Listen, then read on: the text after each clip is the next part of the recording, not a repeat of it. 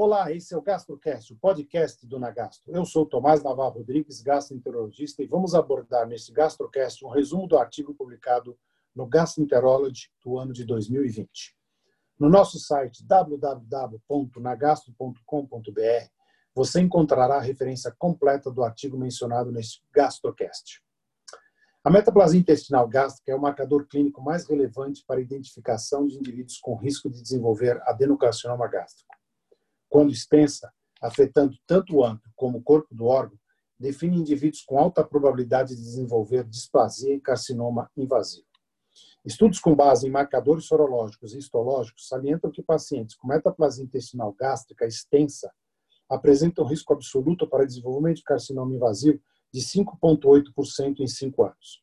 Por esta razão, tanto a Sociedade Europeia de Endoscopia Digestiva como a Britânica de Gastroenterologia recomendam vigilância endoscópica a cada três anos.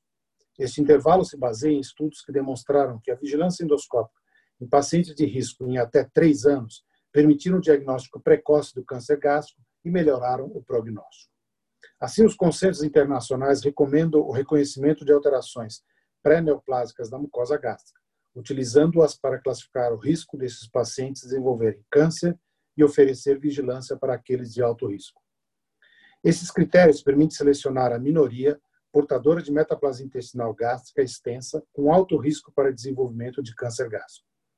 Para indivíduos com metaplasia intestinal gástrica extensa, história familiar de câncer gástrico, a frequência de vigilância endoscópica deve ser de 1 a 2 anos.